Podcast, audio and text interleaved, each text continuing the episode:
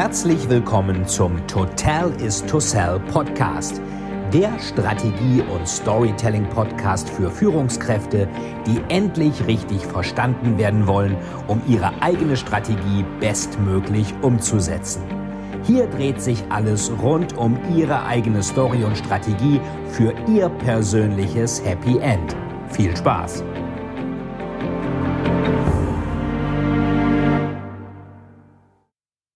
In dieser Folge haben Sie noch bis einschließlich den 9.6. die Möglichkeit, tolle Preise zu gewinnen. Was müssen Sie dafür tun? Abonnieren und bewerten Sie den Podcast und teilen Sie den Podcast in Ihrer Instagram Story, wenn Sie zweimal in den Lostopf kommen möchten. Also einmal im Lostopf, ähm, bewerten, abonnieren, zweimal zusätzlich noch Ihre Instagram Story mit Markierung. Zu gewinnen gibt es drei Überraschungspakete mit meinen Büchern, Thriller und Sachbücher schön gemischt, dreimal zehn Storytelling Scorecards, wo Sie die wichtigsten Regeln zum Storytelling immer am Mann oder an der Frau tragen können und ein 30-minütiges Strategie-Coaching mit mir persönlich. Ich wünsche Ihnen viel Spaß mit der heutigen Folge, Ihr Veit Etzold. Herzlich willkommen zum Totalis to Sell Storytelling Podcast. Und hier werde ich auch im Storytelling TV immer spannende Interviewgäste interviewen. Einen ganz besonders spannenden ersten Interviewgast haben wir heute. Heute geht es um die Luftfahrt. Es gibt wohl wenig Branchen, die emotional so stark aufgeladen sind. Der Traum vom Fliegen, fremde Länder zu sehen. Und jeder kennt die Lufthansa, einen riesigen deutschen Luftfahrtkonzern. Aber die Lufthansa transportiert nicht nur Passagiere, sondern auch Fracht. Fracht Cargo. Lufthansa Cargo ist mit knapp 3 Milliarden Euro der größte Cargo-Anbieter in der Luftfracht weltweit, hat über 4.500 Mitarbeiter, 3 Milliarden, fast 3 Milliarden Umsatz. Und heute haben wir hier den Vorstandsvorsitzenden von Lufthansa Cargo. Ich freue mich sehr darüber. Hier ist Peter Gerber. Ich freue mich sehr, dass du hier der erste Gast im Storytelling TV im Rahmen meines ähm, Total is to Sell Storytelling Podcast bist. Ähm, was war denn die ungewöhnlichste Fracht, die ihr mal transportiert hattet, wenn ihr das so sagen dürft? Ach, da haben wir vieles. Also ich glaube, das Ungewöhnlichste war weiterhin äh, ein Wal, den wir im Bassin, im Wasser äh, transportiert haben. Also das halte ich schon für sehr, sehr ungewöhnlich. Das heißt, der Wal lebte auch noch, nehme ich an. Absolut, er lebte, jawohl. Und passt denn so ein Wal in ein Flugzeug Belly rein? Das ist ja eigentlich so, dass oben die Passagiere, unten ist der Belly, wo dann ähm, Gepäck und äh, oder Fracht. Genau, also in dem, der war natürlich in einem sogenannten Maindeck-Frachter, also in einem Flugzeug, wo oben keine Sitze, sondern äh, Raum für Frachtkapazitäten da ist. Und da hat er gut reingepasst, ja. Ah, Muss ja. man natürlich ein bisschen umbauen, weil so Folie in die Wasser äh, geht und das Wasser äh, darf sich ja auch nicht verschieben beim Starten und Landen im Trim. Also das war schon eine Herausforderung, aber die Jungs haben das geschafft. Das wollte ich sagen, das kann ja auch überschwappen oder ähnliches. Ähm genau. Und das zweitungewöhnlichste vielleicht gleich die BMW-Tour, die wir gefahren haben. Das neueste, innovativste Auto von BMW im September.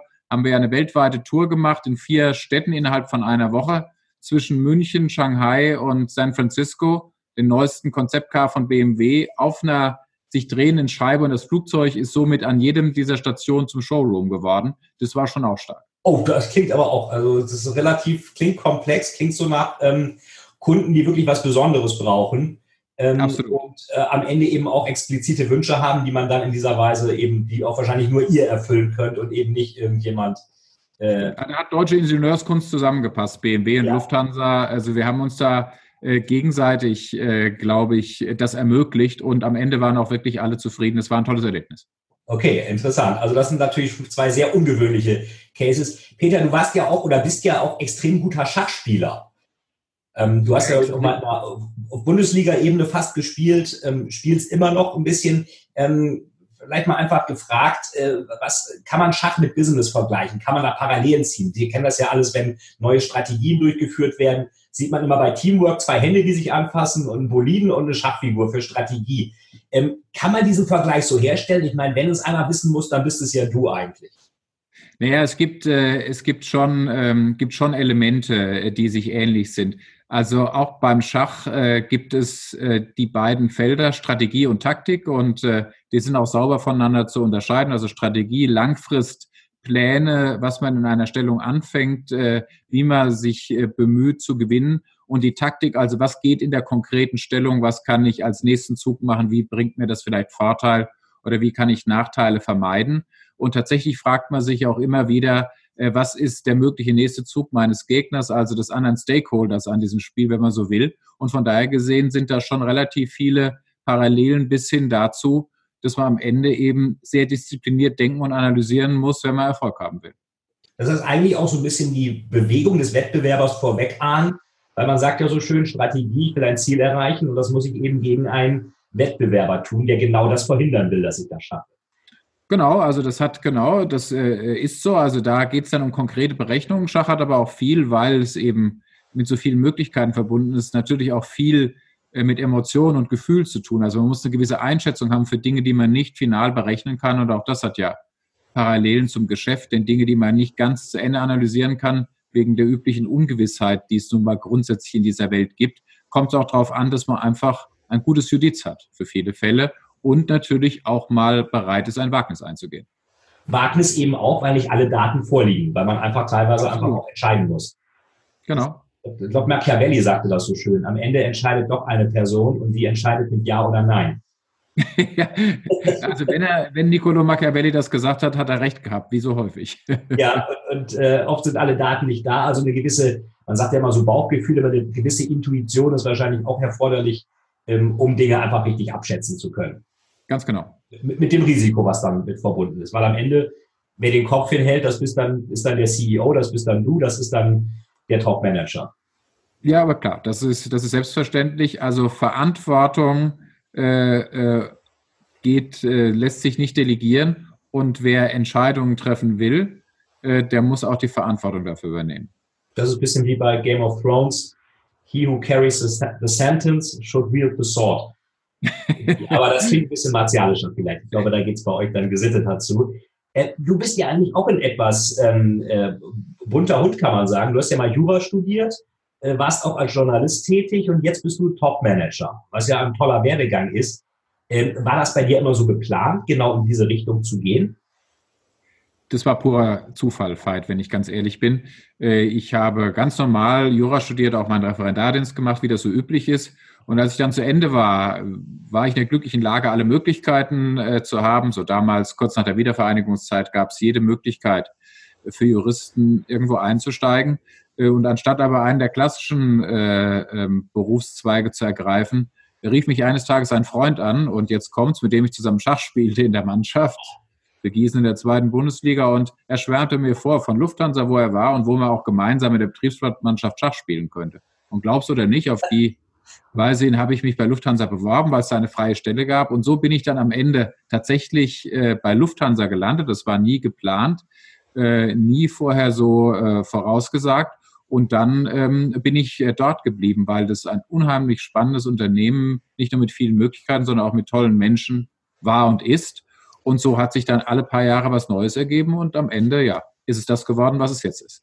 Und ja auch mit sehr großem Erfolg. Ihr hattet ja euer zweiterfolgreichstes Cargo-Jahr überhaupt jetzt gerade. Das ist richtig, ja. Das war ja eine, eine tolle Erfolgsgeschichte. Du kommst aus Gießen. Oder hast genau. hier, kommst aus Gießen. Ähm, würdest du sagen, Gießen hat so ein bisschen den, den Blick über den Tellerrand ermöglicht? Ich frage deswegen, weil mein Bruder hat mal Theaterwissenschaften da studiert. Architektur in Gießen, ich muss ja nur dieses Elefantenklo erwähnen, ungewöhnlich. Also ich weiß es nicht, Veit, aber ähm, Gießen, äh, zumindest gibt es eine Menge Leute, die eine Lebensstation in Gießen gemacht hat. Unser jetziger Bundespräsident äh, Frank-Walter Steinmeier hat da so studiert, ebenso wie ich. Der heutige Ministerpräsident Volker Bouffier kommt aus Gießen, ebenso wie der Oppositionsführer Thorsten Schäfer-Gümbel. Ich weiß es nicht. Also vielleicht ist es das besondere Klima. Es ist äh, eine Stadt mit dem höchsten Studentenanteil in Gießen prozentual ähm, und äh, dem vielleicht besonders äh, liberalen Klima. Vielleicht hilft einem das, über den Tellerrand hinauszudenken, denn ansonsten ähm, hat Gießen durch die Kriegsnarben nicht gerade eben viele Schönheiten zu bieten, aber es hat sehr viel Charme.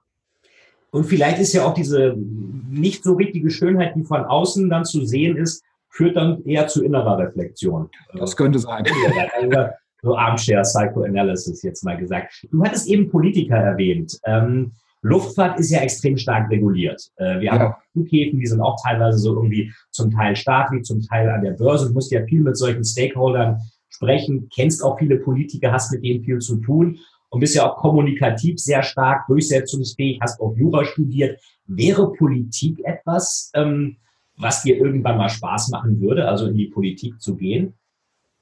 Also, Veit, ich muss sagen, ich fand, fand und finde Politik rasend spannend. Ja, äh, was kann es Interessanteres geben in einem demokratischen Gemeinwesen, als sich mit äh, der Willensbildung und den Fragen, die sich drumherum ranken, äh, zu beschäftigen. Von daher gesehen, äh, mein Interesse dafür war schon immer sehr groß und ist es bis heute. Ähm, auf der anderen Seite muss ich sagen, ich habe äh, einen irrsinnigen Respekt vor den Leuten, die das heute in Deutschland machen, weil ich finde, die Rahmenbedingungen sind nicht eben gut. Gemessen an anderen Jobs äh, ist es eher äh, unterbezahlt. Ähm, es ist äh, mit zum Teil, wie ich finde, großen persönlichen Anwürfen und äh, auch Kritik, die unter die Gürtellinie geht, verbunden. Und ich muss sagen, diese Nachteile schrecken mich doch äh, persönlich sehr ab. In der Sache würde ich es rasend gerne machen. In dem Format, wie das im Moment in Deutschland ist, haben alle Leute, die das tun, meinen größten Respekt. Aber ich weiß nicht, ob ich dafür gemacht wäre. Vielleicht bist du auch jemand, der einfach zu zielorientiert ist. Und äh, ich glaube, Politik ist auch eine ganz hohe Toleranz erforderlich, dass Sachen eben nicht so schnell funktionieren. Und ich glaube, zu jeder Führungskraft gehört eine gesunde Portion Ungeduld. Das äh, ist sicher so. Das äh, ist mir auch zu eigen, das stimmt. Äh, erlebe ich allerdings auch bei vielen Spitzenpolitikern. Aber wahrscheinlich muss man da noch etwas mehr Demut mitbringen vor demokratischen Prozessen, die Dinge eben dann nicht immer so zielorientiert ermöglichen. Ja, außer vielleicht in China oder an anderen. ja, das ist was anderes. Oh. Das ist eine andere Form von Politik. Ja, in der Tat, Staatskapitalismus. Gibt es da bei dir ein Vorbild, wo du gesagt hast, Mensch, der hat mich immer oder die hat mich immer beeinflusst, irgendwie Politiker oder Manager oder ein Unternehmer, äh, wo du gesagt hast, ähm, das war vielleicht prägend für dich? Ja, also ähm, ehrlich gesagt nicht, äh, nicht äh, so eine, äh, eine prägende Figur, aber doch verschiedene Figuren, die mich immer wieder stark beeindruckt haben. Also als ersten würde ich da nennen den ehemaligen Lufthansa-Chef Jürgen Weber, der mich immer mit seiner Menschlichkeit, seiner Bescheidenheit und Bodenständigkeit trotz dieses Jobs ganz stark beeindruckt hat. Oder Bill Gates, von mhm. dem ich einfach finde, dass es vielleicht das größte lebende Marketinggenie ist. Oder jetzt ja. den CEOs jetzt in Deutschland Kaspar Rohrstedt, der es schafft bei Henkel und jetzt bei Adidas, in zwei völlig verschiedenen Unternehmen, äh, Spitzenleistungen mit dem Unternehmen zu erbringen. Und vielleicht last not least, Carsten Spohr, unser jetziger CEO, äh, seine Medienpräsenz und seine Geistesgegenwart, also das kann einen schon sehr beeindrucken. Das finde ich alles äh, vorbildlich. Und ich bin froh, dass, es, dass ich so tolle Menschen kennen kann. Und tatsächlich finde ich das vorbildlich. Also nach einzelnen Punkten schauen bei verschiedenen Leuten und danach zu streben, ich glaube, das ist eigentlich ähm, eine gute Sache. Also eher auch eine, eine Art Kombination aus vielen. Ähm, Gerne, weil so perfekt ist keiner.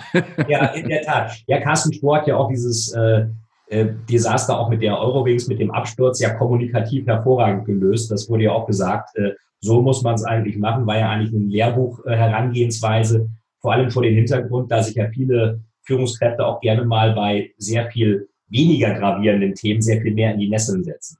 Ja, aber er hat das Schicksal angenommen und er hat gezeigt, was er wirklich gefühlt hat. Und ich glaube, das ist sehr gut angekommen. Und ja. äh, ich bin ihm persönlich, aber auch die Lufthansa ist ihm sicher dankbar für das, was er da geleistet hat. Ja, war sehr viel Empathie und es war einfach auch wirklich authentisch.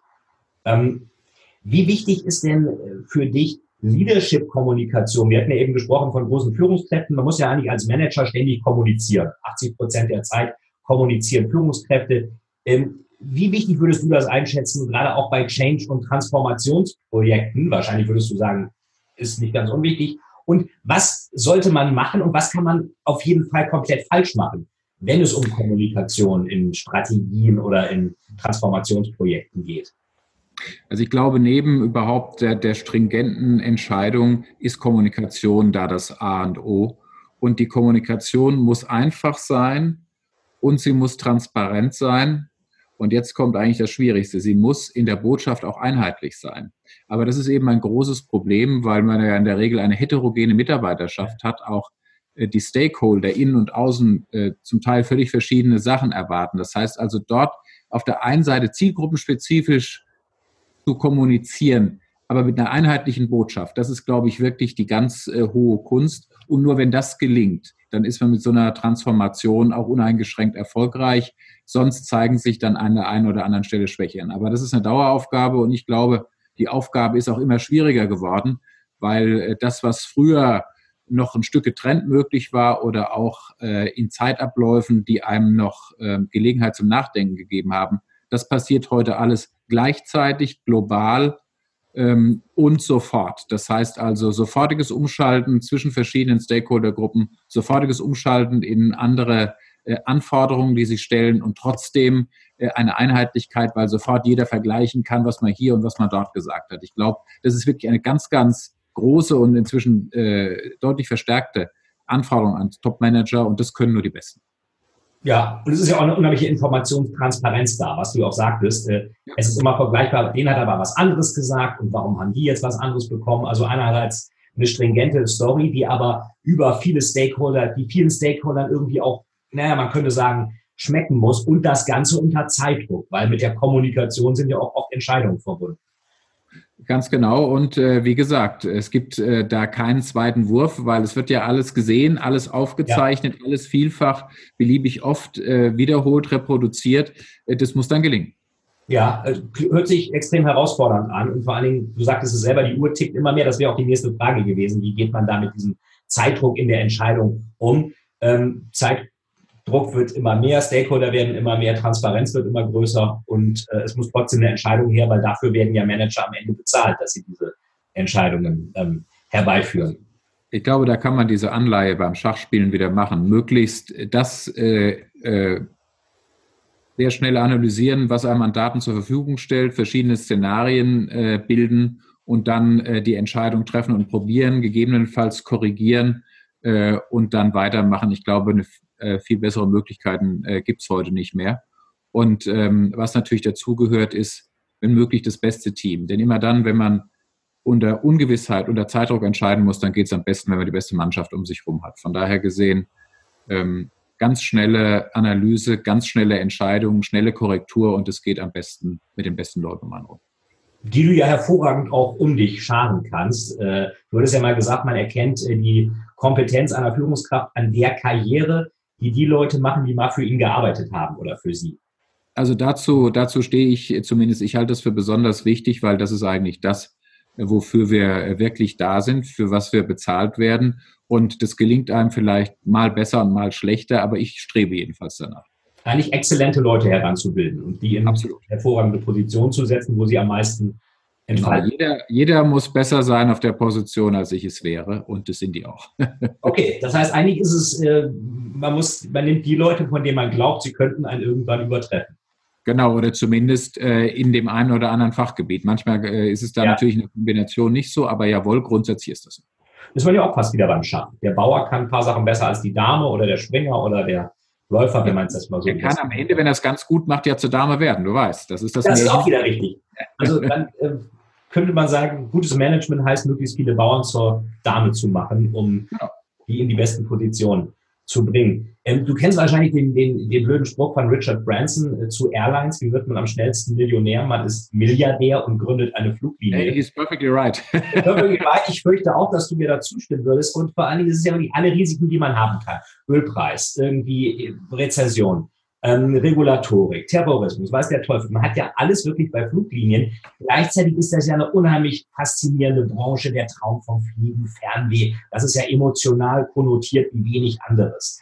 Ähm, hast du diese Faszination auch immer schon mal gespürt oder als dann der Anruf kam wegen der Lufthansa und da spielt man auch Schach, hattest du ja vorhin gesagt, äh, so bist du mit der Lufthansa in Verbindung gekommen, aber gab es schon mal eine Art äh, Sehnsucht, vielleicht in diesem Bereich zu arbeiten?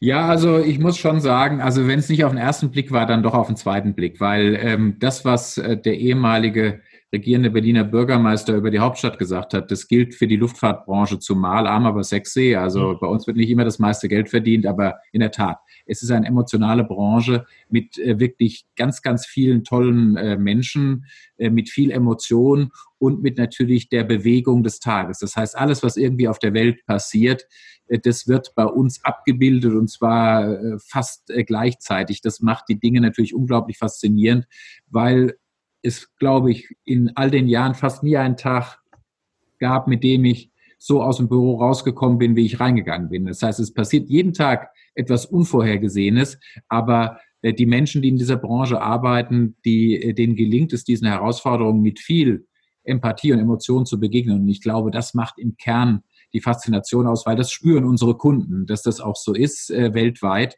Und äh, ich glaube, das macht es ein bisschen aus. Und bei mir persönlich, Luftverkehr war da nicht, aber vielleicht ein bisschen das Verkehrsgehen, weil mein Großvater war bei der Reichsbahn, mein Vater bei den städtischen Verkehrsbetrieben, also Busse und ähnliches. Also irgendwas mit Verkehr hat das schon zu tun gehabt, nur ist es jetzt halt die Luft geworden. Okay, und wenn, wenn, wenn schon Verkehr, dann eben auch in der Luft dann nach oben steigen und nicht nur. ja, vielleicht, ja. Äh, ihr hattet ja ein äh, recht schwieriges Jahr mal hinter euch, 2016 war es, glaube ich, ähm, und habt jetzt euer zweitbestes Jahr in der Firmengeschichte gehabt. Da hätte ich eigentlich zwei Fragen. Warum eigentlich gerade 2016? Da war jetzt ja nicht irgendwie Finanzkrise oder irgendwas. Und wie habt ihr es geschafft, dann wieder so ein Turnaround hinzubekommen? Also 2016, oder man muss vielleicht präzise sagen, so die zweite Hälfte 2015 und dann so die erste Jahreshälfte 2016 war tatsächlich äh, im Transportbereich ganz schwierig. Nicht nur äh, äh, bei der Air Cargo, sondern auch am, beim Ocean Shipping, der sozusagen große Bruder. Äh, es waren große Überkapazitäten im Markt in der Zeit. Und ähm, es waren mal äh, kürzere Produktionseinschränkungen, insbesondere China hat mal eine Weile geschwächelt, aber auch äh, Europa, zwei unserer drei Hauptmärkte und USA hat stagniert und das hat dann schon dazu geführt, ja, äh, verbunden mit den Überkapazitäten, dass es dann sehr schwierig war. Und da die Dinge sich da immer sehr, sehr schnell äh, bewegen, äh, hat sich das dann auch so niedergeschlagen. Äh, und um da rauszukommen, da gibt es dann eigentlich nur eins. Erstens, möglichst sofort reagieren. Luftfracht funktioniert nur, wenn man so flexibel ist wie die Luftfracht selbst. Das heißt, es innerhalb von Wochen muss man im Zweifel in der Lage sein, Kapazitäten äh, äh, anzupassen. Das heißt, das haben wir auch sehr konkret gemacht, einfach Flieger hingestellt, Kapazitäten rausgenommen, wo immer das äh, möglich war. Und dann äh, haben wir sehr schnell das größte Kostensenkungsprogramm in der Geschichte der Lufthansa Cargo äh, begonnen und sehr schnell auch umgesetzt. Gott sei Dank hatten wir vorher schon ein paar Vorkehrungen getroffen, dass wir das schnell machen konnten. Und äh, was besonders äh, einmalig war, war die ganze Mannschaft stand hinter uns. Äh, das hat das auch so schnell ermöglicht, das umzusetzen. Und äh, dann hatten wir das, was man, sagen wir mal, vielleicht so abgedroschen das Glück des Tüchtigen nennt. Nämlich als wir mit unseren Arbeiten im Wesentlichen durch waren. Dann kam der Markt zurück. Im letzten Quartal 2016 begann das mit einem ganz steilen Kapazitätsanstieg, Nachfrageanstieg äh, im Luft, in der Luftfracht. Und dann waren wir natürlich entsprechend gut aufgestellt, äh, frisch Kosten gesenkt, äh, mit äh, äh, effizienteren Strukturen. Und dann konnten wir da natürlich direkt anknüpfen. Das heißt, auf der einen Seite hatten wir unsere Hausaufgaben gemacht, auf der anderen Seite hat der Markt geholfen und so kommen dann brillante Ergebnisse zustande was wahrscheinlich auch daran liegt, dass ihr auch ein super Team seid. Ich habe euch ja auch mal kennengelernt. Das ist ja wirklich so ein eigener Team Spirit bei Lufthansa Cargo. Auch so Work Hard, Play Hard. Das ist ja bei euch kein, äh, kein Statement, was irgendwo an der Tür hängt. Das wird auch gelebt. Äh, ihr könnt beides hervorragend. Ähm, ihr seid eine super eingeschworene Truppe. Ähm, wie ist das denn dann möglich, Teil, eigentlich ein Tochterunternehmen von einem DAX-Konzern zu sein? Ihr seid ja einerseits, ihr habt so einen ganz speziellen Team Spirit müsst aber trotzdem sagen, ihr seid ja Teil eines, äh, eines großen Ganzen. Denn ist das manchmal schwierig, da den Spagat zu finden? Naja, also manchmal natürlich gibt es da äh, immer wieder, äh, das ist ja auch ganz normal, wie in jeder Familie gibt es natürlich kleinere Reibereien. Aber im Großen und Ganzen funktioniert es ganz gut, weil jeder seinen äh, Platz hat. Und äh, es ist schon so, das ist vielleicht auch das Besondere bei Lufthansa noch insgesamt, es gibt äh, trotz allen ökonomischen Drucks und allen Wettbewerbs doch noch ein Familiengefühl, ja, ein Wir. Und wir sind eben Bestandteil dieser Familie. Das sehen auch alle Beteiligten so. Dazu hilft sicherlich auch, dass wir äh, typische Karriereverläufe im Management haben, die sich über alle Geschäftsfelder ziehen innerhalb äh, von einigen Jahren, so dass man auch viel von dem jeweils anderen Geschäftsfeld mitbekommt. Und dann kann man sich aber natürlich trotzdem auf die spezifischen Besonderheiten, was Größe, was Markt, was Kunden angeht, ein Stück besinnen. Und äh, dann klappt das eigentlich ganz gut. Auf der einen Seite so einen familiären Background, in dem man sicher ist, auf der anderen Seite dann aber ein ganz eigenes einen ganz eigenen Playground, wo man tätig ist. Nur wie so in mancher Familie auch. Man kommt zum Familienfest zusammen und da hat dann jeder seinen Platz, aber wenn er rausgeht, dann an seine Arbeit, dann ist er auf sich gestellt. So ist es bei uns auch ein bisschen. Okay, also schon Teil einer großen Familie, aber trotzdem, ihr wisst auch, wer ihr seid und, und was ihr wollt. Genau, weil unser Geschäft auch ganz anders ja. funktioniert. Deswegen ja. ist es nötig. Ja.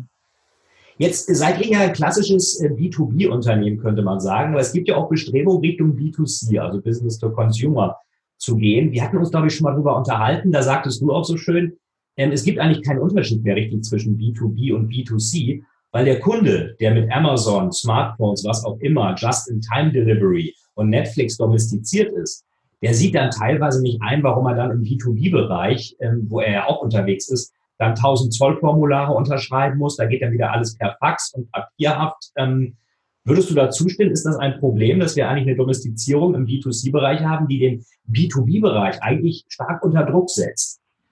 Äh, ich glaube, in Teilen äh, ist es ganz, äh, ganz richtig, was du sagst, Veit. Das ist tatsächlich so. Die Menschen, glaube ich, orientieren sich immer an dem, was am besten empfunden wird und was am einfachsten ist. Und sowas wie Amazon One-Click, das ist natürlich ein Benchmark in jede Richtung. Das geht vielleicht auch in unserem Geschäft nicht ganz so einfach. Du hast einige der Hürden von Zoll bis einige rechtliche Regularien erwähnt, aber wir müssen uns in diese Richtung orientieren. Und klar ist auch, dass die Grenzen immer mehr verschwimmen. Äh, in einer Zeit, wo Digitalisierung eine immer größere Rolle spielt, äh, werden auch diese klassischen Rollen immer mehr aufgeweicht. Und so passiert es dann eben, äh, dass man sozusagen in Teilen gleichzeitig dann auch im C-Bereich auf einmal ist oder alle Beteiligten da spielen. Von daher gesehen löst sich das Schritt für Schritt auf und dazu tragen Digitalisierung und die Plattformökonomie stark bei. Fakt ist, und das hast du, glaube ich, richtig gesagt, und das kann ich nur unterstreichen, am Ende müssen wir das tun, was die Kunden wollen. Das ist der entscheidende Punkt. Unsere Kunden sind heute ganz wesentlich die großen und kleineren Spediteure dieser Welt. Aber wir haben ja auch ein paar andere Geschäftsbereiche, wie zum Beispiel Time Matters, unsere Just-in-Time-Spedition, die eben Speed-Lösungen rund um die Welt anbietet. Und da sind natürlich auch Shipper, äh, die Kunden ebenso wie Spediteure. Von daher gesehen, der entscheidende Punkt für uns ist, wir richten uns nach unseren Kunden. Jedenfalls versuchen. Was ja meistens disruptive Innovationen auch immer machen. Die schauen, wo ist ein Kundenbedürfnis und wie kann ich es besser ähm, lösen als der, als der Wettbewerb, jenseits von irgendwelchen Silo-Denken und ähnlich. Ja, absolut. Was wahrscheinlich nicht immer einfach umzusetzen ist, aber ich glaube, in die Reise, in die Richtung geht die Reise dann mit. Äh genau, also wir werden da noch viel Dynamik in den nächsten fünf bis zehn Jahren sehen und in zehn Jahren wird der Markt ganz anders aussehen. Ist meine ja. Prognose. Jetzt noch, äh, wir kommen auch fast zum Ende, noch eine Frage, die du vielleicht diplomatisch beantworten kannst oder musst. Ähm, der berühmte Berliner Flughafen. Ich meine, abgesehen davon, dass er meiner Ansicht nach nie fertig wird. Die Lufthansa wollte ihn ja eigentlich nie haben. Ähm, ich meine, ihr, ihr, habt ja Frankfurt und, und, und München in Deutschland und, und Zürich und, und Wien. Und, und Air Berlin, für die ist eigentlich bestimmt, weil die gibt es nicht mehr. Die hat man dann auch so ein bisschen von der Regierungsseite her dann auch äh, irgendwie insolvent gehen lassen. Für wen würdest du denn sagen, ist dieser Flughafen eigentlich noch gedacht, wenn er denn mal fertig werden sollte? Naja, ist jetzt schon für uns gedacht, weil das, was wir immer gesagt haben, ist, wir können uns nicht vorstellen, dass es ein weiteres Drehkreuz gibt. Und das ist auch richtig. Das wird Berlin auch nicht sein.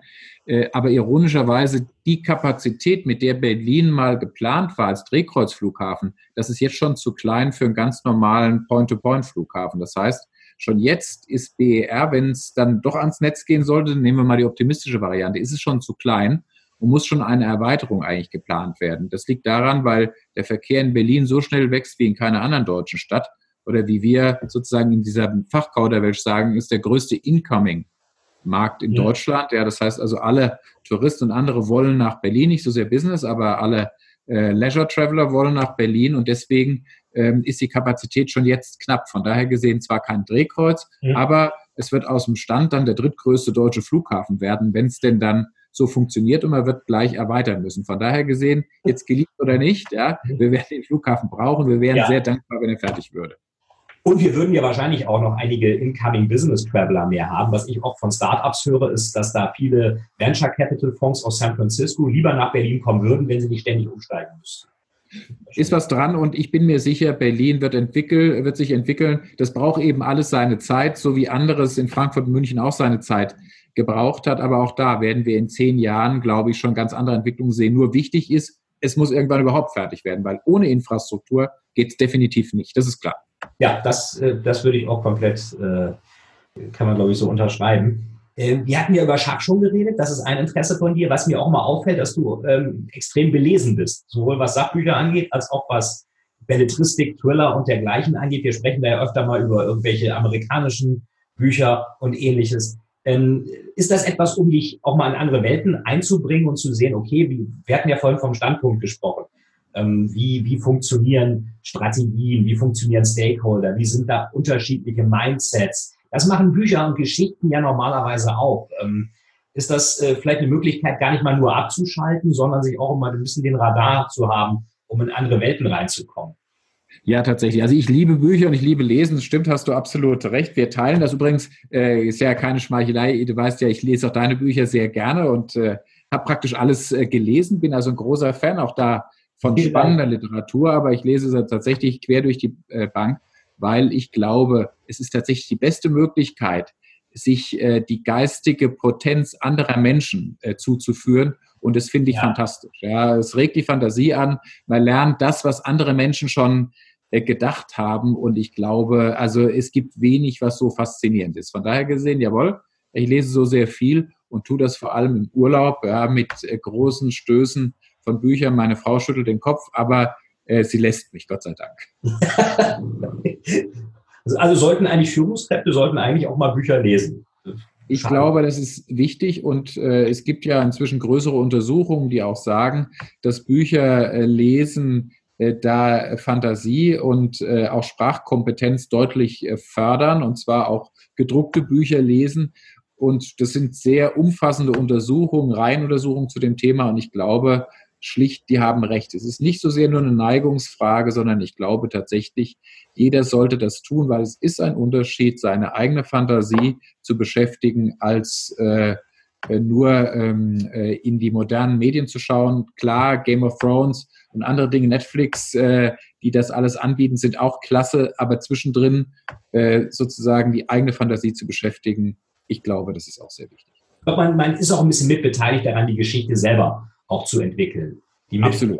beim nächsten größer. Und Game of Thrones, genau, man gestaltet es aus. So genau, man kann Game of Thrones ja auch lesen. Gibt es ja auch. Äh, Gab es sogar lange vorher. Äh, ist ja, glaube ich, Mitte der 90er schon entwickelt worden. Ähm, letzte Frage, lieber Peter. Du hast mir mal von deinen Regeln für Geschäftsführer erzählt. Ich glaube, du hast irgendwie so fünf Regeln für Geschäftsführer, die man unbedingt beherzigen sollte, wenn man als Geschäftsführer Erfolg haben möchte. Ich bin nicht ganz sicher, ob es jetzt fünf waren oder ob es weniger waren oder, oder mehr. Aber möchtest du uns da vielleicht ein paar davon verraten? Ja, also mir zumindest äh, hat es äh, immer geholfen. Das kann für jeden anders ganz, für jeden anderen ganz anders sein. Aber tatsächlich äh, hätte ich äh, ein paar Dinge, ähm, die mir sofort einfielen. Das erste, glaube ich, wenn man irgendwo hinkommt äh, als Geschäftsführer oder Vorstand, ist erstens zuhören und nicht reden. Also bitte auf Empfang schalten, nicht auf Sendung. Ich glaube, das ist sehr wichtig. Zweitens, so viel Fragen wie irgend möglich, denn über Fragen erschließen sich die anderen äh, Menschen und die Probleme. Weil drittens ist es besonders wichtig, sich ein Bild über die Menschen, über die Mitarbeiter zu machen, die einen umgeben. Viertens, ich glaube, man sollte alle Jahreszeiten einmal gesehen haben, um sich ein Urteil zu bilden. Ich weiß zwar, dass immer über die sprichwörtlichen 100 Tage gesprochen wird. Meine Erfahrung sagt eher, mal alle Jahreszeiten vergehen lassen, weil oft stellen sich Dinge sprichwörtlich im Winter anders dar als im Sommer. Mhm. Und ich glaube, insgesamt sollte man eins nicht vergessen. Was sind die wesentlichen Aufgaben eines Geschäftsführers?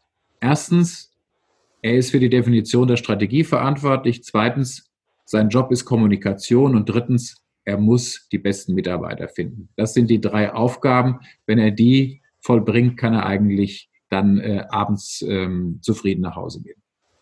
Das ist ein wunderschönes Schlusswort, lieber Peter. Vielen Dank für diese tollen Antworten. Danke auch für diese Tipps. Jeder Geschäftsführer da draußen, der sich auch vielleicht anschickt, sowas zu werden, möge sie beherzigen. Ich danke dir ganz herzlich für deine Zeit, für dieses tolle Interview und wünsche dir, was wünscht man Cargo-Leuten? Äh, es gibt ja den Spruch, die Nacht gehört der Fracht. Äh, gibt es noch irgendwas wie Glück auf oder Petri Heil auch in der Luftfracht? Nein, es gibt, ich glaube, es gibt keinen spezifischen Spruch, äh, vielleicht Hals- und Beinbruch. Ich kann allerdings einen, äh, einen etwas weniger feinen äh, Spruch sagen, aber das hat mal ein ganz alter Frachtfahrensmann zu mir gesagt, warum er lieber in der Fracht arbeitet als im Passagiergeschäft, wo es ja etwas glamouröser zugeht. Da hat er mir gesagt, weißt du, Junge, Fracht motzt nicht, Fracht kotzt nicht. Und ich war nicht so fein, aber trotzdem wahr. Allerdings, ja, das ist ja auch so, dass die nicht so feinen Sachen, die, die Dinge dann klar benennen. Peter, ich danke dir ganz herzlich und wünsche dir natürlich dann noch einen schönen Tag, schönes Wochenende. Ich freue mich, wenn wir uns demnächst wiedersehen. Veit, vielen Dank. Bis dann. Vielen Dank. Ciao. Danke sehr. Das war das Interview mit Peter Gerber, dem Vorstandsvorsitzenden von Lufthansa Cargo. Ich denke, wir konnten alle eine Menge mitnehmen und natürlich auch der letzte Satz, der war hervorragend. Was ist der Unterschied zwischen Luftfracht und Passagieren? Luftfracht motzt nicht, Luftfracht kotzt nicht. Bleiben Sie dran, es geht weiter mit Storytelling TV. Demnächst werden Sie erfahren, wer der nächste hochinteressante Interviewpartner hier von mir sein wird bei Storytelling TV im Total is to Sell Storytelling Podcast von Veit Etzold. Vielen, vielen Dank, dass Sie wieder bei dieser Folge mit dabei waren. Wenn Ihnen die Folge gefallen hat, würde es mich sehr freuen, wenn Sie mir eine Bewertung bei iTunes hinterlassen damit ich sehen kann, ob Ihnen diese Folge geholfen hat und damit ich noch mehr Menschen bei ihrer Story unterstützen kann. Jetzt wünsche ich Ihnen noch einen erfolgreichen Tag und wir hören uns beim nächsten Mal. Ihr Veit Etzold.